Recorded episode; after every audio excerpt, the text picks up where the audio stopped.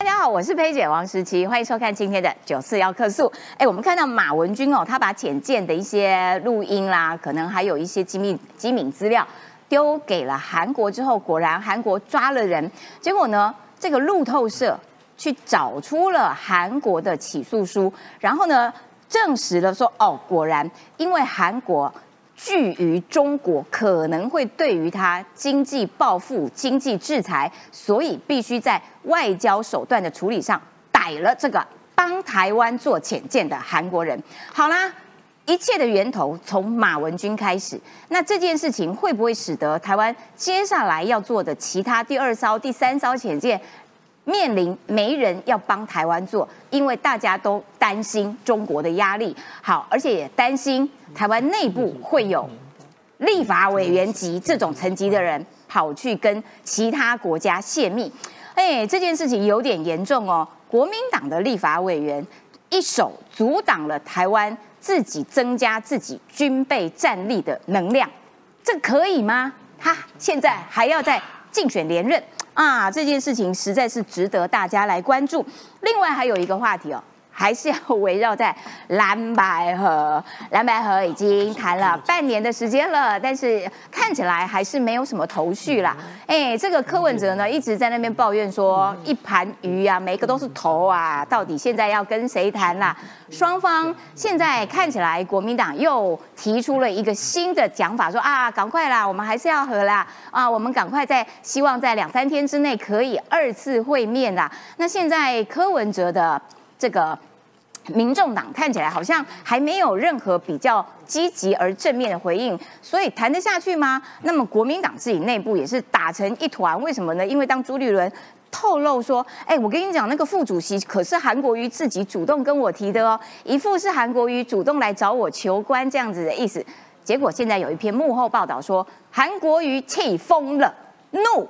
怒怒怒怒怒，很火大啊！七七七七，对，七七七七七，一百七，没错。然后怎么可以这样子说？我要去求官，所以现在搞到国民党内部自己吵成一团，然后呢，国民党跟白色这个阵营也吵成一团，吵吵遍天下。然后结果现在说啊，那我们要蓝白合，合得起来吗？那白会不会？哎呀，反正我跟蓝也合不起来，那我就跑去找郭合。郭看起来是眼巴巴的，蛮想跟人家合的。样子啦，但是不晓得这个戏到最后要如何唱下去。好，最后我们还是要看到这个哈马斯跟以色列之间的战火。我们今天要带大家看双方的这个战力分析。而且呢，这个以色列除了有这个铁穹系统之外，他们呢，哇，做足了准备。然后呢，美国总统拜登也要前往中东。而且呢，待会于将军也会跟大家解释说，呃，这个以色列的这个军备，其中有一项我觉得它名称实在太可爱了，它叫做。泰迪熊装甲推土机，哎，应该是一个很勇猛威武的，有没有？装甲推土机上面还可以装炮弹啊，装发射啊，但它名字叫。泰迪熊，我觉得超可爱，我个人很欣赏。赶快来介绍今天的来宾。首先欢迎的是以吴峥为首的揭弊集团当中的成员小罗罗。小罗罗，小罗罗，小罗。政治评论员李正浩，哎，你开头越来越长。七七七七七七七七七。好，再来欢迎的是新北市议员叶元之。大家好，我是原子六六六六六。你这个很没梗啊！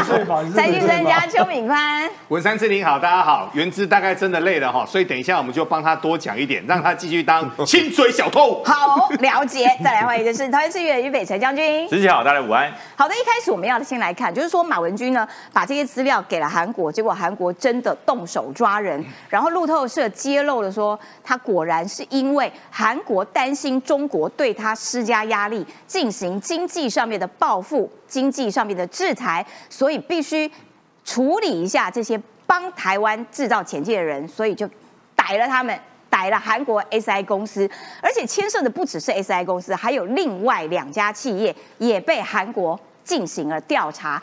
好，那这件事情呢，会不会影响台湾接下来潜舰国造的一些进度啦？今天在立法院的总执询上面变成了一个。主旋律，我们来看看行政院长还有国防部长他们怎么回答。这样子的泄密事件，对于我们原来进行的原型舰海军军舰的制造，就你的了解，有没有产生困扰？事实上，我们国家的处境大家都很清楚，所以能够获得最近的成就已经算不错了。至于会不会影响到未来啊，我不会去做一个评断，但我会密切注意。而且一旦一旦外国记协不提供协助了，我们就造不下去了。前届泄密案延烧，连日本学者都示警，恐怕影响到未来各国协助台湾制造前舰意愿，就怕后续前舰进度受到影响。正因为路透社报道拿到一份南韩警方文件，引述知情人士表示，去年二月十七号，韩国警方向法官提出一份要求逮捕，指出韩国 SI 公司向台湾提供前舰制造设备的交易，直接影响到韩国的整体安全。还原时间序，去年一月，马文君将资料给韩国。二月，韩国警方直接逮人，引发联想。不必要的这些作为，包括泄密的话，这个是损失了我们国家的信用。那如果接下来没有人愿意帮我们忙，损失的就是我们的国防。有些人在传说我们外交部有协助传递什么样的这些资讯等等的，明确的表示我们没有，绝对没有。泄密哦，确实会影响哦我国得到这个更尖端的这一个呃制造潜舰的这个技术了哈，所以是呃完全不可取的哈。路透更揭露，传出南韩政府担忧萨德防空系统部署重演，引发中国报复。对此，拿 SI 公司协助前舰案弥平争议。前舰有关我国不对称战力提升，马文军是否涉及泄密案，已经从国安问题成为国际间瞩目焦点。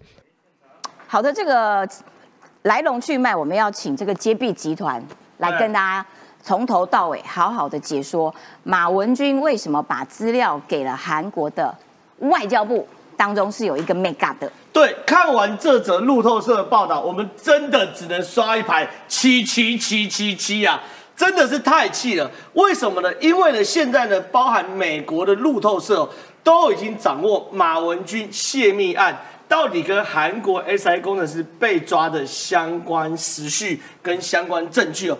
第一件事情呢，因为呢，黄征辉证实，包括马文君以自己的证实哦，在二零二二年一月十号。把浅见的档案以立法院公文的方式交付韩国驻外单位，对这个东西哦是黄正辉跟马文君自己都证实的哦，对而且马文君也写在自己的脸书上哦。嗯那在这个时候呢，非常非常多国民党朋友呢都在辩解说，哎呦，马文君交付给韩国。不代表马文君泄密，为什么？因为韩国方面早就知道这件事，可是路透社特别拿到韩国警方内部的文件嘿，说明的相关时间序哦。第一件事，马文君一月十号交付给韩国的时候呢，二零二二年的二月十七号，有也就是相隔一个月又十七天之后，韩国警方向法院哦要求逮捕 SI 公司的执行董董事朴墨植。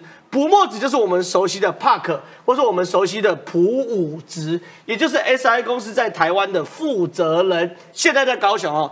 哎，韩国警方向法院要求逮捕朴武植，担忧因本国企业参与台湾潜舰国造计划，重演二零一六年部署萨德引发危机而导致中国经济报复。也就是说了，韩国要逮逮捕 SI 公司的原因呢，是担心韩国帮台湾造潜舰会被中国报复。对结果呢，在十一天之后，二月十八号，韩国法官就基于 Park 有逃完面证之余，下令让警方逮捕。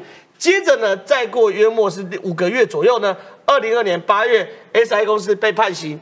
Park 被缓刑，但是都否认涉及不法，并且提出上诉哦。所以呢，在这个案子里面很清楚哦，有的人呢在那边所谓的前后矛盾，或者说对勾斗菜刀。他说二月十七号是法院判决，怎么可能？马文君一月十号交给韩国，二月十七号法院就判决，这么的快不可能这么快。哎，这种这个这个不不明是非的，就是叶元志，叶元志应该等下也要讲这条。对可是我搞清楚，不是，是韩国警方在二月十七号向法官申请，法 法官十一天后准许逮捕。又隔了五个月才判决下来，所以这时间序是完全兜得起来的、哦。对几乎可以认定马文君就是因为呃韩国就是因为马文君交付给韩国代表处所谓的资料，才让警方有了所谓的情资哦。而且呢，下一件事情是路透社因为有完整情资，对不对？对他有公布吗？对，他没有，哎没有，如果内容有提及来自于韩国外交部的资讯呢？如果内容有提及，包含起诉书有提及马文君三个字呢？所以这件事情呢，我们密切观察。当路透社开了一个线头之后，表示韩国警方内部的资讯包含韩国检察体系的内部资讯，已经有老大哥拿到手了。所以这个路透社背后是有后续吗？美国嘛，路透嘛，大家没有看懂吗？哦哦韩国警方向法官申请的内部文件，网络上 download 得到吗？懂等等等，路透社的记者看得懂吗？对不对？嗯为什么路透社拿到？所以里面呢，我跟你讲，背后还有故事。我们近代老大哥持续挤牙而膏，而且刚刚郑浩特别提了一个点，就是说为什么给外交部？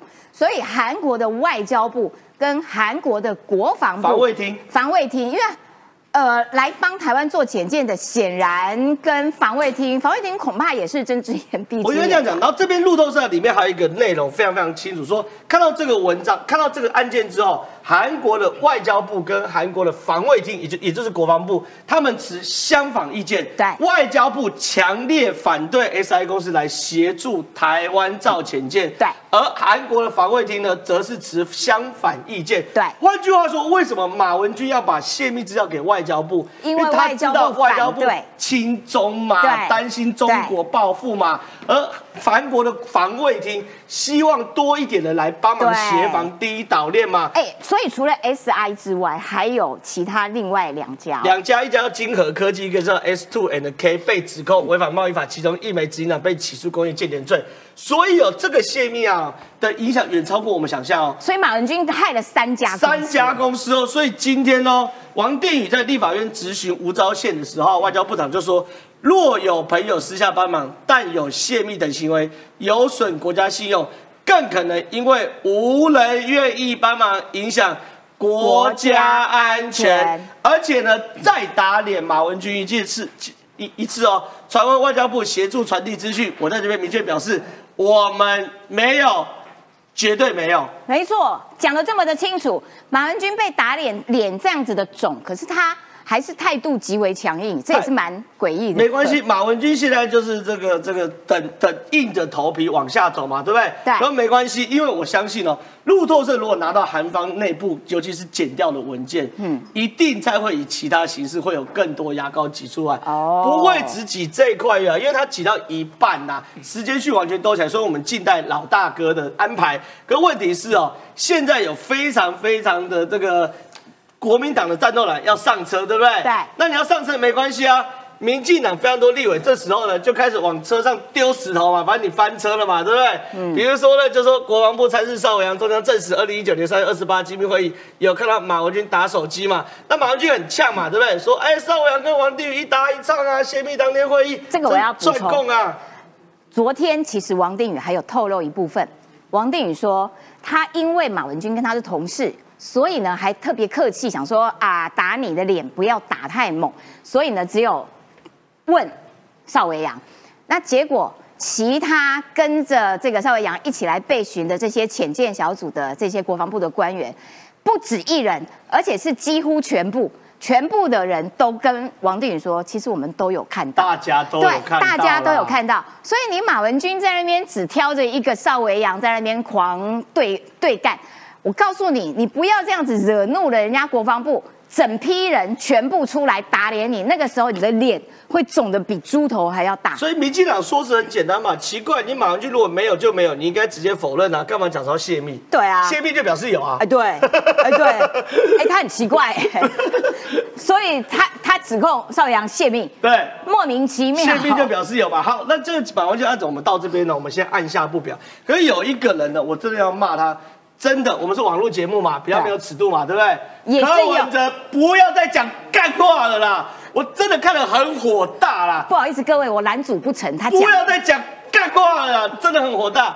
柯文哲昨天上专访说什么？面对潜舰问题，哇，笑得这样的帅的说，面对这个潜舰呢，我的做法很简单呐、我都不用查啦，我就把所有会议记录上网公开，这就好了啦，让敌人的敌人会帮我们收拾他了。对了，哪需要我动手？哎。柯文哲，导播来带一下，不要再讲干话了啦！哎、他怎么这么的浅呢、这么的没水准他准？每一次讲这种干话，都会骗到那些柯粉，因为他科粉从来没有好好去研究到底前天什么事情，对也没有好好去研究为什么我们只要讲出去会有这么多要帮助我们的朋友会遭殃，对包含 SI，包含金河海军科技，包含 S two and K。这些东西哦，他们从来不研究，他们就听阿北讲话，听阿北讲一些干话，公开就好了，让敌人敌人帮我们收拾哦，哪需要我们动？听起来很有道理，对不对？没有道理，连这个都没道理。百浅浅见的东西你上网全部公开，你还好吗你？百分之百的干话嘛，你要怎么公开？你要公开 S I 在帮我们吗？对啊，你要帮我们公开这个金河海军科技在帮我们吗？对啊要公开 S two and K 来帮我们吗？还是你要公开这三个公司被抓之后，我们好不容易再找了哪些公司来帮我们吗？对啊这根本不能公开的嘛。而且简介有绿区、黄区、红区三个零件，绿区我们自己自制，黄区跟红区，请问你能公开吗？对啊，怎么公开？怎么能公开？所以日本将领才会说，本来台湾潜舰要这个很很棒很棒，可是就是因为有你们这些二百五，有你们这些没水准的卖国贼，然后我们的潜舰现在只略优于日本潜舰而已。这种人可以当我们的总统吗？对，这是干话中的干话。所以我觉得，我昨天听到这段话，我坦白讲气死了，我的火都从里面上来了。切切切也切切切切，也难怪哈，也难怪这个大家一开场要刷一排七七七七七。没错，好的。诶，看起来这件事情影响还蛮大的，它不是不只是第一艘潜舰而已，后续会怎么样子演变？会不会影响国际上面其他愿意帮助台湾的朋友们？然后，嗯，因此而却步。但是国民党全部都上车哦，国民党也很妙，国民党弱化自己台湾的国防的这个呃战战备力量，哎，没有在 care 的，没有在在乎的，全员上车马文君，这个就要请教一下原之了。你们真的要这样子明目张胆的弱化台湾自己的国防实力吗？不会，国民党最爱国。好，我先讲一下，我觉得刚刚的郑浩刚刚说那个路透社，他解读的错误啦。因为那篇新闻里面写说，路透社独家取得 SI 的被起诉书嘛，是二月被起诉的。不是不是不是，对对对对对，你再看一下新闻不是。来来来来来，我念给你听，我就知道你会凹。二月被起诉的来来来，导播带，导播带，导播带，导播带，导播带，导播是导播带。路透社取得一份南韩警方的文件，带得到哈？南南南韩警方的文件那个是起诉书啊。来，朋友们，并引述知情人士报道，去年二月十七号，警方向法官提交一份要逮捕等一下 SI 执行董事董事朴武植的陈述书。所以二月十七号只是韩国警方向韩国法官提交一份要逮捕 SI 执行董事朴武植的书，他被起诉是在八月。对，没有判决是八月啦，你自己看，八月不是你都还没，不。是你还没逮捕，你怎么起诉？那那那我我问你。你，不要结巴，八月二月十八才八月逮捕哦。起诉八月怎么判决？没有没有，二月十八才那那逮捕哦。那那你自己念这段，你对？对对，去年二月对什么什么的起诉书，他这个写错了吗？对那个韩国哦你那个没有写对我就写错。你自己看时间点嘛，是二月十八日才下令逮捕嘛？那你二对啊。月怎么起诉？那那这边为什么说路透社你那个？就你那个就是翻译，有时候是我看过原文了嘛。而且我们刚在讲二，月十八才下令逮捕啊，月不可能。之你都不专心上节目。我有看到他刚刚都在讲。我有看到他讲这个，但是因为我看到2月18才我看到的新下令逮捕。闻是说他是说你看错哪一个新闻？自己看，好，不要要拖台前，反正重点应该是说，这个他被逮捕或者他被起诉，到底跟马文君把这个录音档给韩国到底有没有关系？我觉得这个我是打一个很大的问号啦。那郑郑浩之前是有讲说什么？哎呀，是不是即便是之前已经被起诉了，但是马文君还是提供一个证据，什么让帮助他们定罪？这个这个我不去挑战啊。哈，但是我觉得本来实际上南韩就已经在调查他们，这个是事实啦。因为因为是德国。给南韩压力的嘛，德国把那德国说，我把那个输入许可给你韩国，不是叫你拿去给台湾，所以本来国际间就在调查这件事情，但现在大家会认为说，全部推给马文君就可以加重他好像叛国的这种这种罪名。我觉得，因为我认为啊，不是说我跟马文君同党啊，而是说现在大家要指控他叛国，叛国这两个字是很严重的，你等于是觉得他是不配做台湾人那种感觉，这个真的是要证据，我觉得要比较明确他。证据他自己就讲了，我就真的有给韩国对啦，可是代表处啊，他有给，可是那个真问题的重点是你为什么要给韩国的这个代表处嘛？他解释很多给次啊，大家不相信啊。给韩国的对这个外交系统嘛，所以这这个动作其实就已经很难洗刷了啦。因为就算如原之所说的，国际上面有在调查，暂停暂停一下。路透社原文呢、t h e judge ordered Park's arrest and Favor Twenty Eight。法官允许 Park 在二二月二十八被逮捕吗？起诉了才逮捕啊！你有人先起诉再逮捕哦。我看一下，我看一下。我再传给你啊，刘美博士，我等下传给你啊。哦，没有想到，没有想到，因为这英文比较烂。我还没看到，我还没看到。我在念 The judge ordered Park's arrest on Favor 你先传来的，好不好？二月二十八才逮捕嘛，起诉是后面八月八月嘛。好，所以我觉得一切的呃，这个国民党的讲法就是啊，那个国际上面都已经在查，国际上面在查是一回事。马文君有没有主动把这些东西给了韩国外交部？这件事情必须要用一个严肃的态度来面对嘛？你就讲不出来，然后就在那边讲说，哦，那个其实人家也有在调查，怎样怎样怎样。我觉得有一点凹的有点过过头了啦，所以要请教一下北辰将军。所以马文君也没有在，他也没在担心，他的脸越来越肿，越来越肿，肿到已已经很大。哎，可是他。为什么还这么的强硬？那国民党这些人通通都上车，的确有可能接下来我们看到的局面就是，我们要做第二艘、第三艘、第四艘的时候，恐怕困难度比第一艘还要更增加。呃，其实哈，那一次不管是郭喜或者是一些呃有参与浅见造舰的一些科技朋友都讲，第一艘造出来了，按照正常来讲，二到八艘。它的伤源、它的技术来源应该会更稳定。对，就像 IDF 一样。对，IDF 第一架造出来试飞成功了以后，后续的伤源，甚至我们有部分的零组件哈是可以外销的，有一些跟其他通用的零组件是可以外销。那么未来海鲲号有没有这种销？应该会有才对。我们有整个硬壳、压力壳的技术，我们有很多的技术，我们不但可以啊自制，还有部分的技术变得中华民国的造船工业、造舰工业可以协助国外。可是，如果我们有泄密的疑虑，那么我们的技术就停在海鲲号这里了。嗯，就是你再要有提升的空间，因为我们的第二艘到第八艘，它的性能一定超过海鲲号，一定超过原型舰。因为原型舰经过海测以后，会发现很多可以提升、可以改进的空间。对，那这些空间是你在造舰的时候你是找不到的，你要经过海测。可是这些要提升的空间，人家就会考虑到。哎，这个给你会不会太机敏？这就是日本那位浅见的那位将军，对，他讲的嘛，本来是没有顾虑的，你们已经做出来了，后续我们可以继续合作输出，让你的这个造舰变更好。那他说，那为什么这些日本、韩国帮我们造舰？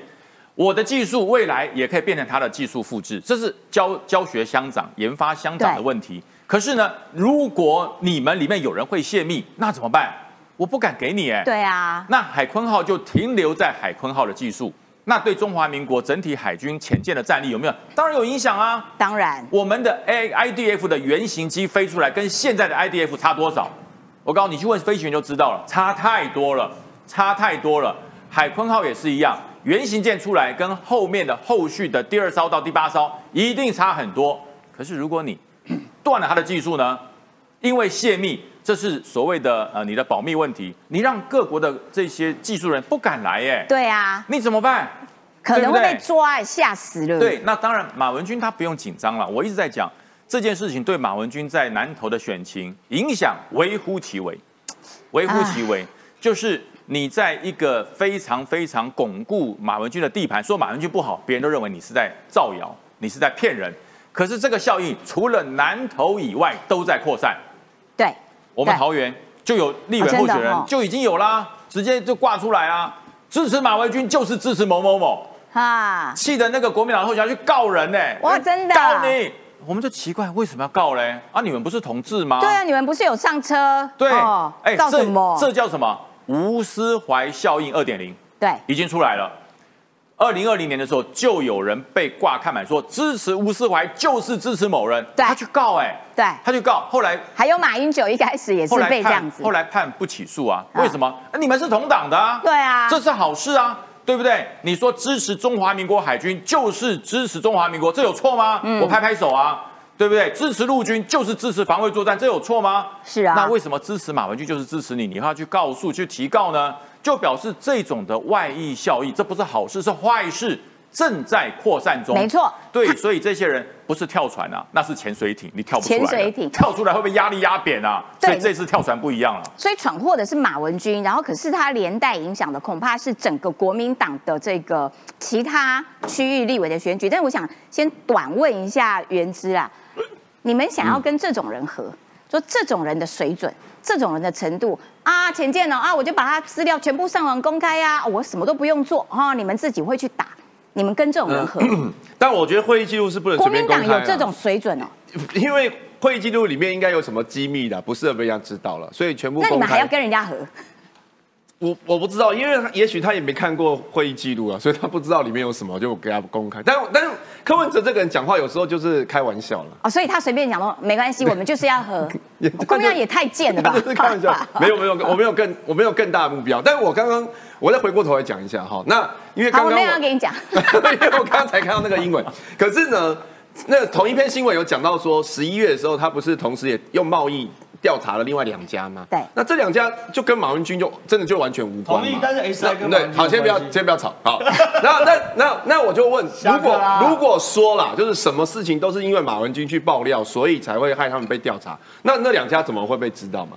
我我我要讲就是说，因为其 S I 实是一个头啊，没有啦，那是不同的公司啊，是一个起始啊。就是说，其实大英文看蛮快的。对然后其实大家早就已经在调查这个事情。那马文君啊，我说我说一句实在话了，马文君把那个爆料资料拿给韩国，好，你说会不会造成负面的结果？也许会，也许会，可是不能以此就推。推导说他就是为叛国，所以做这个事情。因为按照他自己的动机，他的讲法是说他是为了要揭弊。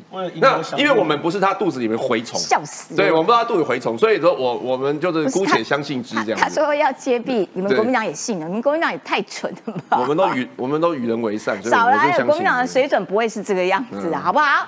来，请敏宽，因为韩国在这呃这个事件当中扮演了一个非常重要的一个角色。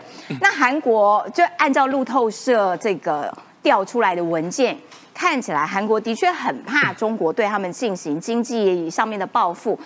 韩国真的仰赖中国仰赖成这样吗？怕死了。爱之足以害之吼。现在跟各位简单谈一下，韩国的大统领，我们叫总统，只能五年，不能够连任。那过去几年来呢，就是一直在摆荡当中。过去三十年呢，韩国真的靠中国吃的整个风生水起、盆满钵满，但他们犯了一个非常大的一个错。这个错是什么呢？他们把他们懂的、把他们的会的，通通都交给中国了。所以中国呢，过去的二十年学会了之后呢，现在就把韩国一脚踢开。最简单的说，文在寅时代的话，南韩超亲中。现在简单三十秒讲一下文在寅。文在寅是北韩人，逃到南韩去之后，所以呢，他希望南韩跟北韩可以复谈。他们认为中国是他们最大的一个市场。然后后来各位，南韩人受不了啦。南韩人在文在寅的最后那三年的一个时间，一来通膨非常的一个严重，二来物价快速的一个高涨，再来是经济快速的一个下滑之后，所以呢，各位你们都知道，后面尹锡悦跟文在寅的接班人两个人之间选举只差不到一个百分点，嗯，但这当中后面整个韩国变天了，整个以习月上来了，以习月上来之后呢，各位。习近平马上强调哦，嗯，全世界目前有所谓的四大军火库，四大军火库包括了乌克兰，包括了以色列，包括了南北韩，包括了台海。好在上天保佑我们台湾，发生什么事呢？只有台湾的台海有一个海来做保护，其他三个地方先跟各位说，人走就到了，战车一跨也就到了。所以习近平曾经说了，北韩一定要做所谓的一个中韩要做所谓的一个好邻居，要做所谓的好朋友，要做所谓的一个好伙伴。但各位真的是这样吗？不是。我们来看哦，根据整个中央社的一个说法是，短短的四年，中国从韩国最大的顺差转成最大的一个逆差。啊那为什么会转变这么大呢？十七姐很简单，就刚我开头跟各位说的啊，人家通通都学会啦。哇，人家通通都学会了。我举一个例子哈，十多年前我到中国去的时候，那时候三哦，包括五菱宏光，包括山东雷丁，不可一世啊！他那个电动车哦，出小型的，卖的下下叫。电池哪来的呢？电池呢说、啊韩国来的啊。那韩国呢？中国人就一直猜，一直学，一直猜，一直学。人家现在电池做的比你还好了。电池做的比你还好，还跟你买吗？各位当然不用买啦。那各位，电池里面有电路板、有化学药剂等等的，他这样子一买，通通都不买。所以呢，现在换韩国要去求所谓的一个中国了，这是第一件事情哦哦，在这件事情上。但另外一件事情，我们再说哈、韩国他们之前有一个非常强的叫韩国的文化输出。韩国的文化输出，不管是戏剧，不管是演艺事业，不管是唱歌，这个全世界都很流行嘛，对不对？曾经有一阵子，他们也都往整个中国去靠。对。可是他们发现，不往中国靠，往整个走国际化之后，他们反而赚得盆满钵满。因为中国后来有很多禁韩令，对，对不对？都不不准你们来啊。二零一七年开始就有很多的一个禁韩令。说你不准我来，我往。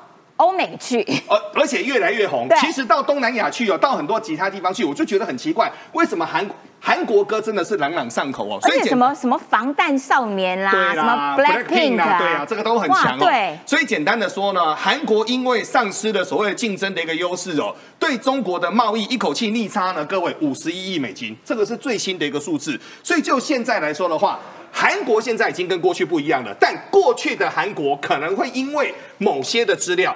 例如说，我们现在假设马文君他到底资料丢到韩国去之后，韩国的法院是不是收到这份资料，很怕去得罪到中国，然后去起诉了这些所谓的。A、B、C 的所谓的潜舰公司，这个我们要看韩国的一个这个。但无论如何，马文君你不能够把我们台湾中华民国的文件资料给其他人嘛？对呀，这个就是泄密嘛。我再讲一件事情哦，刚才有谈论到柯文哲那个洋洋得意的样子，我再跟各位谈哦。其实有时候我们在这个网络节目，我们都会要求说要点击率要比较快，做事情要大气，人要讲义气。你今天你对朋友不讲义气，下下次不来帮你啊。所以很多事情要看长线。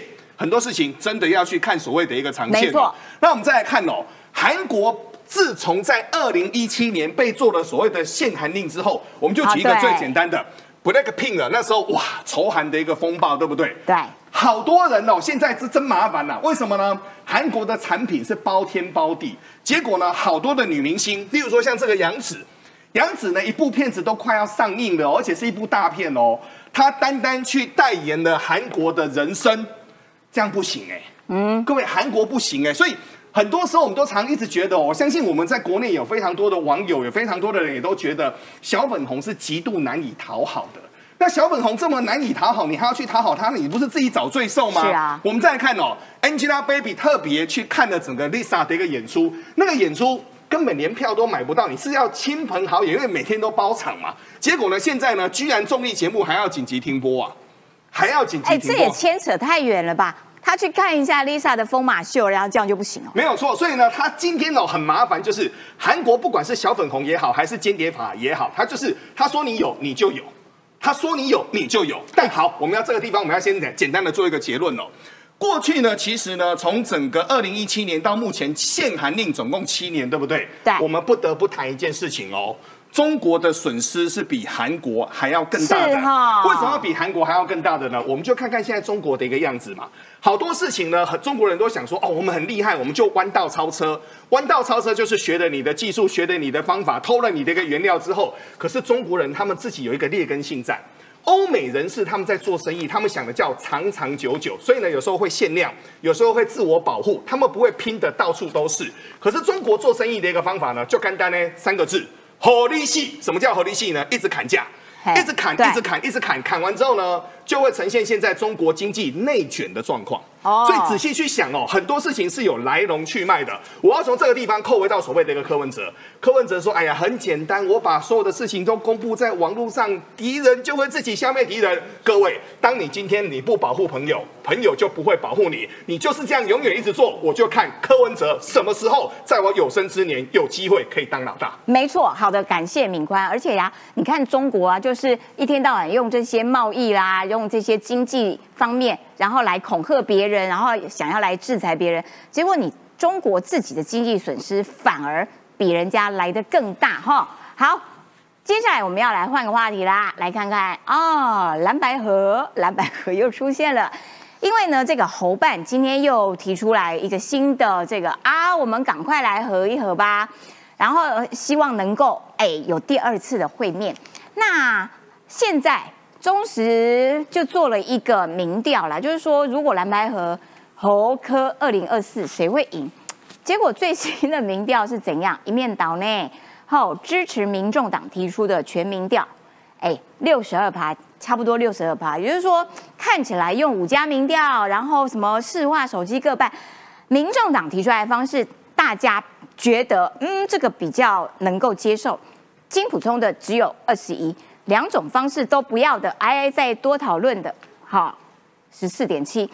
你认为蓝白合作谁当总统候选人的胜算比较高？柯文哲胜算比较高，侯友谊的比较低呢。侯办就说啊，那我们三天内蓝白二会一下啦。侯办说我们的方案比柯文哲更具民意性、更透明公开等等等等，噼里啪啦。科办发言人陈赞说啊，我们不要为了为见而见呐，哈，我们双方要朝向真正合作，所以看起来要不要二会？嗯，气氛还是没有没有很好，然后看起来还没有个谱啦。然后呢，蓝小鸡看到一会破局，小鸡吓都吓死了。哎呀，糟糕了，万一柯文哲在我这个选区又提名的人，那我怎么办？对不对？票会被分走啦。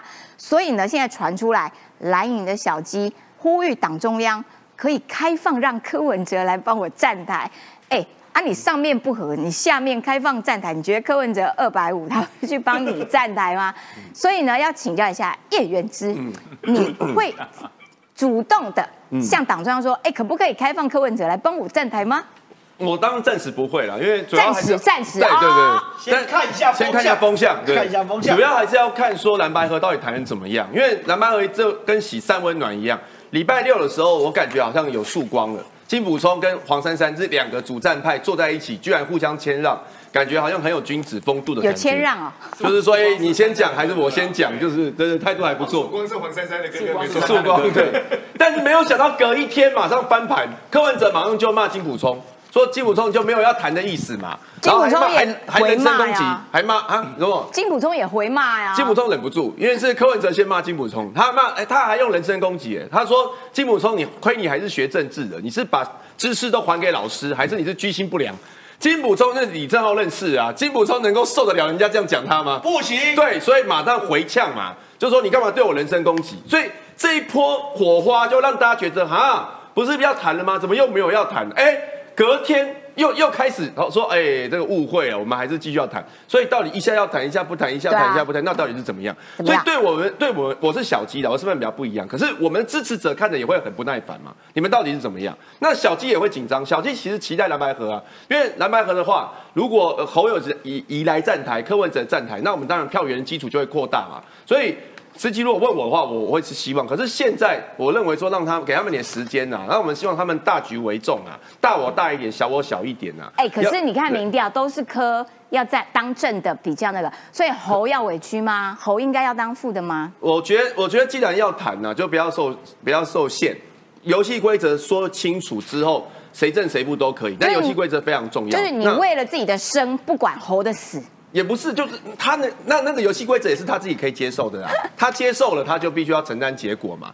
那我我是觉，我这个时期我预测一下啦，我我认为啦，因为现在国民党推的叫做开放式民主初选嘛。对。这个东西，是因为需要时间呐。那金普通本来是说上礼拜六提出来，如果民众党很快接受，可以实现。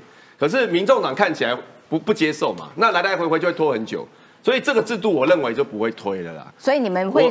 最后会认为还是用民调，我觉得最后可以接受。国民党最后应该是有可能会接受民调，但是我认为侯友谊接受民调也不见得会输。民调实际上还是可以动员呐，也也其实跟组织也有关系，因为你可以叫支持者在家里等电话嘛。因为我我觉得最后有可能就是用民调方式来决定。可我补充一下，可是他一半是手机的话呢？也 OK 啊，也 OK。哇塞，很勇敢呢。我小小的补充一下，原知他们被原知他们都被骗哦。很简单，你去看柯文哲他怎么做。柯文哲其实他在自己抬他自己的身价。其实本来国民党都已经决定快要用整个所谓的一个民调了。你看柯文哲他怎么做？不行啊，不能只有民调，还要再加三场辩论。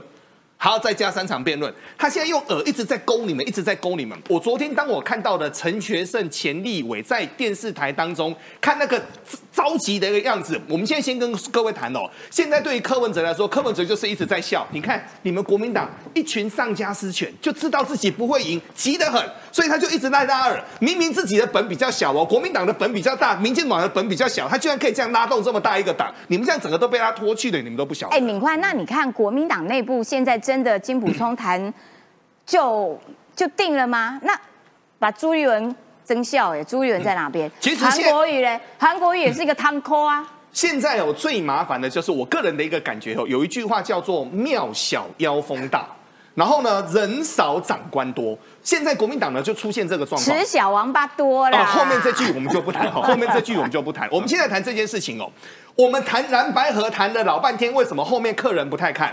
客人觉得好腻嘛？你们这个到底要合或不合？因为现在很简单嘛，不合一定输，那和呢会不会赢还不知道，所以呢和是一个方法。可是和是一个方法呢，我们先来看哦，谁来谈？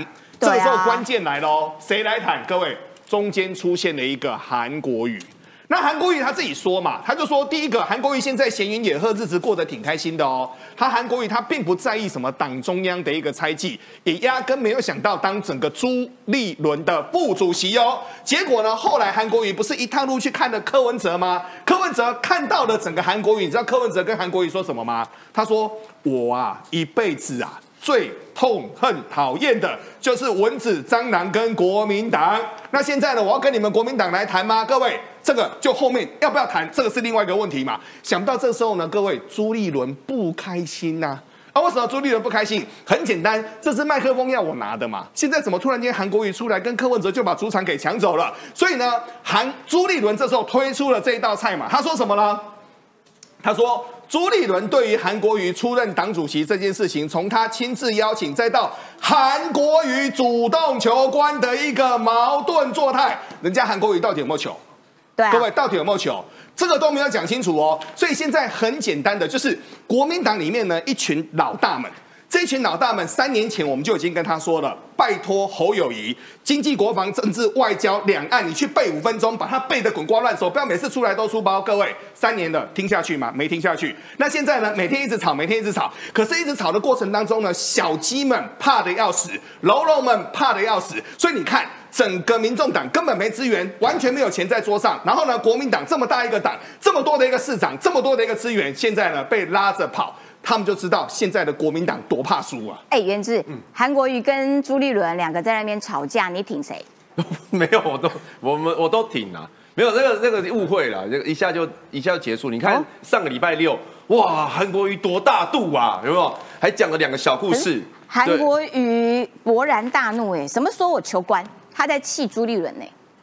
你讲的是侯友谊的场哎，对对对，可是他气的是朱立伦哎。但但韩国瑜他很快就不会记得这些事情了，而且而且而且，因为他那天在喝酒喝酒喝酒断酒喝多了断片。没有了，他心心胸宽大，心胸宽大。然后其实朱立伦也很辛苦啦，他持家也不容易啦。那那一天这样把这个事情可能无意间讲出来，也可能没有也没有恶意啦。那柯文哲说你们一盘鱼都是头，一盘鱼头。那么。柯文哲他一定是，因为他现在在跟他正在跟我们谈判嘛，他一定想要先松懈我们的意志，然后让我们的人在谈判的时候随便乱讲嘛，他就可以取得他比较有利的位置。所以，所以，当然我们自己人要先坚强啊。那你们那一盘的鱼头到底谁才是真正的那颗尾鱼头最大的？没有，当当然，我觉得现在当然还是以主席为主了，那旁边人都是要帮忙，因为毕竟就是我觉得朱立伦，大家不要误会他，他才是最希望蓝白合的人。所以应该朱立伦跟柯文哲谈，所以金普聪滚。呃，也没有，现在现在就是 金普聪跟黄珊珊谈啊，因为我我们也不是很清楚他们出来对话的都是金普聪跟柯文哲哦。哎，对，为什么？我就问你呀，所以是不是要叫金普聪？我觉得这样子啦，大家既然讲说要让幕僚先谈，就让幕僚先谈，不要幕僚在谈的时候，主帅要出来放话，那幕僚到底要怎么谈，对不对？应该是幕僚讲完之后，主帅再出来确认嘛。那如果主帅总是忍不住喜欢讲来讲去的，那当然这个谈就不容易。所以我希望国民党以前已经堆叠很多善意了，民众党也要接到我们的球，不要一直破坏这个善意。你觉得一定？你觉得会谈成吗？蓝白？我觉得一半一半啊，我觉得一半一半。那么问你，等于因为因为柯不是因为一半一半就废话有没有？因为柯文哲他这个铜板也一半一半。不是你要知道柯文哲个性，柯文哲的个性就是他他研究毛泽东的嘛，毛泽东就是打打谈谈打打谈谈，一下让你觉得没有要谈，一下要让你要打，所以很难变化多端，但是有可能会成功。我跟你讲，你知道战斗蓝的那个盟主赵康，他昨天在脸书 PO 什么嘛？他就在 PO 说那个蓝白河啊，他 PO 了一张这个，就是现在已经。没辙没招了，就一切我们就拜上帝。我觉得他拍那那个那个照片真的超好笑，就是没办法了，我们现在就只能啊祈求上苍。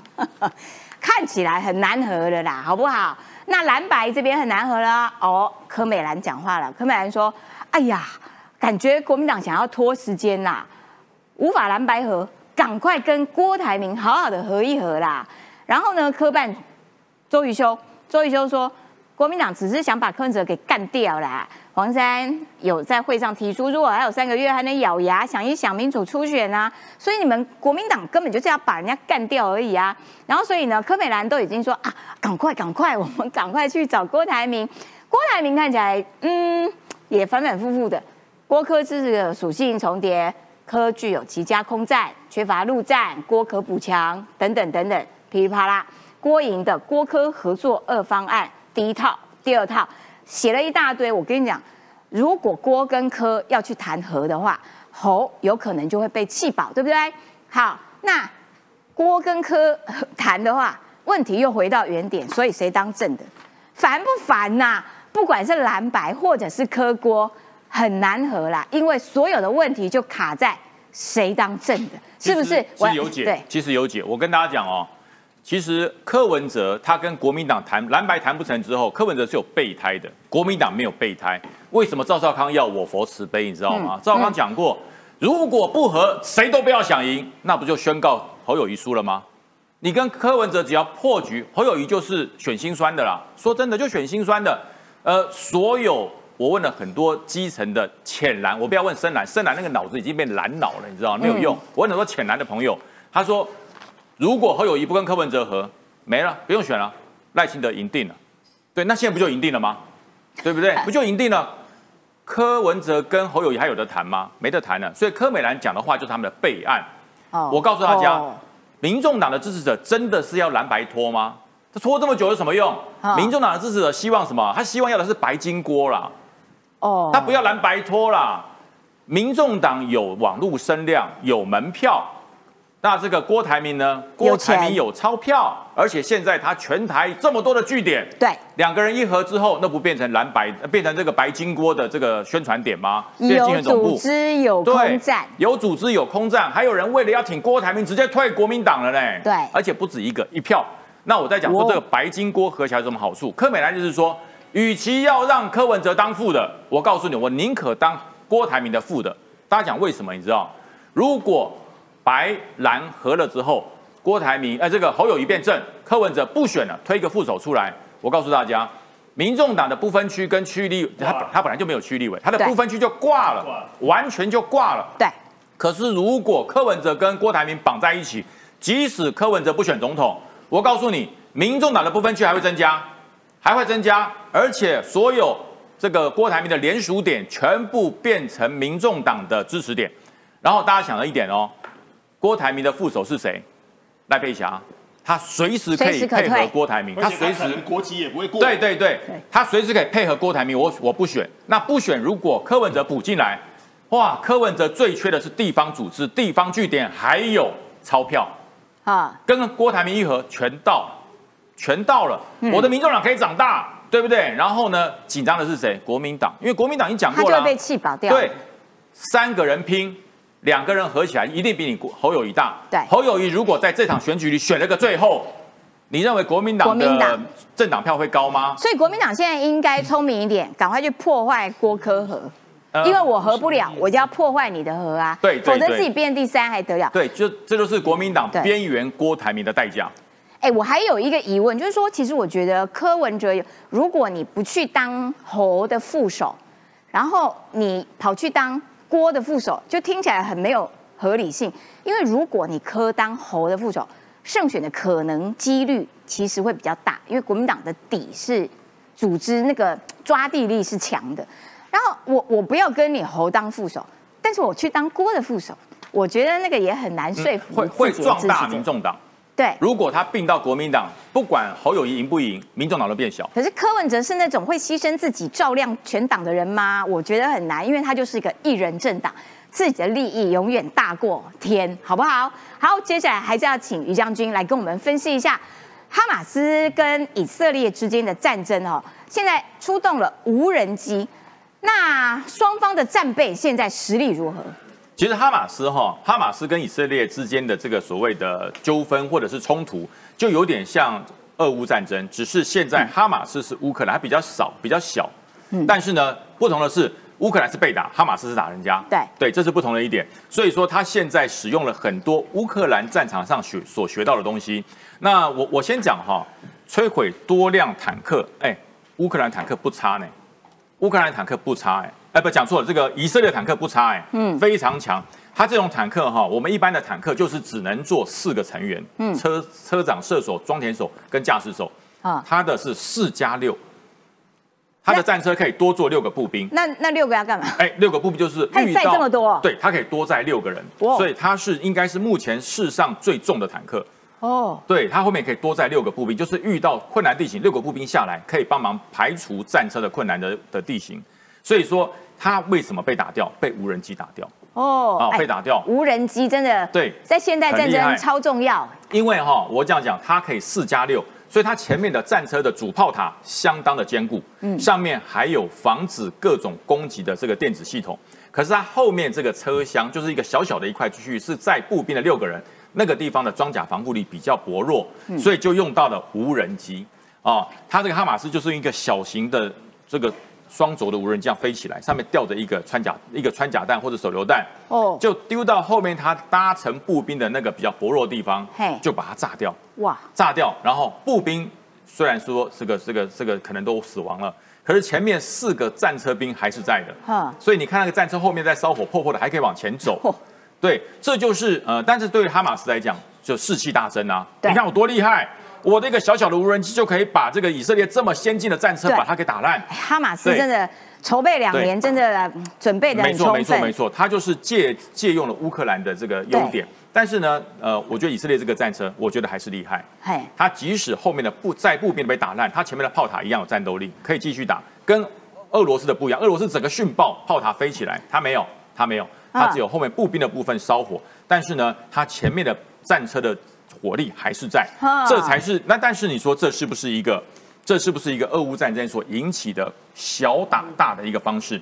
所以哈马斯有学，他真的有在学哦。哎，对，对他都有在学。所以说要把整个哈马斯整个给消灭。说句实话，以色列可能要另外寻找一套新的战法，否则会很累。我觉得这个战争看起来蛮恐怖的，因为以色列没有要跟你善罢甘休，然后全力猛攻啊。这是石奇刚讲的泰迪熊。对，它为什么叫泰迪熊？对，一定很让很多疑问，对不对？可爱哦。它为什么叫泰迪熊？我告诉你，泰迪熊的娃娃百分之九十九都是做的。对，对不对？对。你看它下面有个泰迪熊坐在那边。哦。对。哦。一个泰，它都是做的，所以你看它后面大，下面重，上面轻，像个泰迪熊。哦。这个因为这样做。对对对，这个这个推出的这个铲子就像泰迪熊的手。这就像泰迪熊的屁股坐在地上。我们画面上就是泰迪熊推土机。对，而且呢，它有个特点哦，它向后跑比向前跑得快。为什么？哎，对对，大家问为什么？对不对？干嘛要往后啊？对，它向后跑比向前跑得快，因为它向前的时候是在开呃这个排除障碍。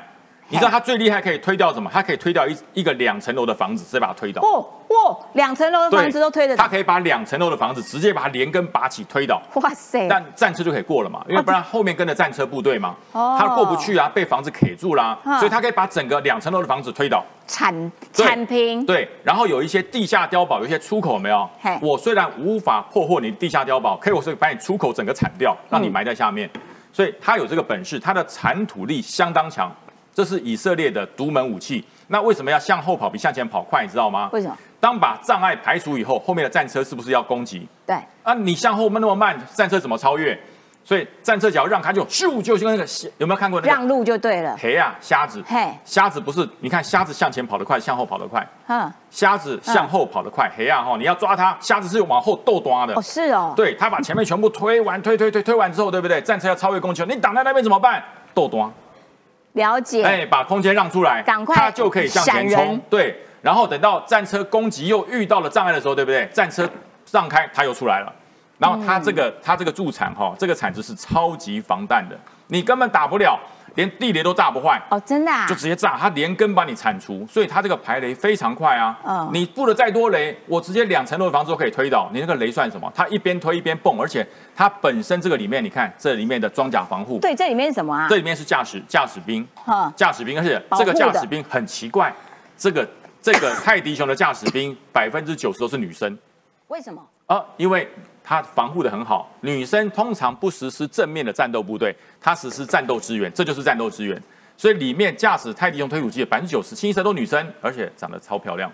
对我看过好几个，真的什么啊？真的真的歪楼了。驾驶兵真的都很漂亮，这是以色列的女兵，说不定都是像盖加朵尔那种等级的啊，对，超强的。对对，他每次出来宣传这个挖土机的都是女生。哦，对，泰迪熊比较可爱，所以女生开车一样有战力，很可怕。女生开泰迪熊，就是其实很勇猛。对，这就是这个梅卡瓦，就是我刚刚讲的，这是超强的战车，以色列它的梅卡瓦四型，大家可以看这前面的炮塔是你绝对打不到打不爆的啦，所以他躲的他要打的是就算后面。稍后面，前面还是对跑，。前面可以继续跑，嗯这是世上世界上目前最强的。那他因为后面被炸掉，所以哈马斯说：“哦，我有虏获一台。”他虏获一台，对，被他抓走了哎。可是以色列走以前，把里面所有的电子系统全部炸烂。哦，全部炸烂，这就是跟俄俄罗斯不一样。俄罗斯被虏获，里面所有电子系统全部都已经被抓到。他被抓到一辆之后，他把里面的所有的系统全部炸烂哼，所以哈马斯拿到了也没用。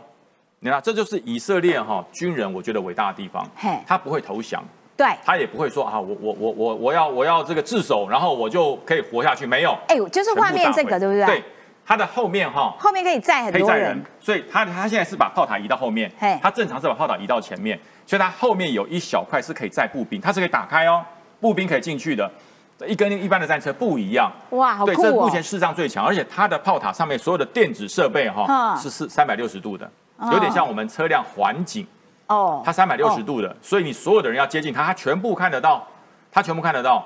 对，然后如果说它的战车上的武器没有办法射击的话，它后面的步兵会出来，嗯嗯，直接以战车为掩体，然后把它射击掉。哦，对，所以是战车上面如果能够载步兵，这是我们装甲部队梦寐以求的做法。对，对，因为你你有人帮你排除障碍啊，对你有步兵啊，你有对这个特战兵。那以以前的战车就是它的，因为周围会有死角嘛，如果有人躲到那边，他破坏你的履带就完了。它的后面小门打开，出来步兵，把他把他给几狙杀掉，杀死以后，他再回来，再继续走。我看起来好吸引人哦。，对，所以说，呃，哈马斯就想尽了办法要破坏它。嗯嗯，因为你用火箭弹打不透啊，这个正面火箭弹根本打不透。那你用所谓的像之前在俄罗斯那个那个里面所有的穿甲弹，从顶上打，它打下去，它无法殉爆，它无法，因为它这边有所谓的电子防护系统，它会提早引爆你。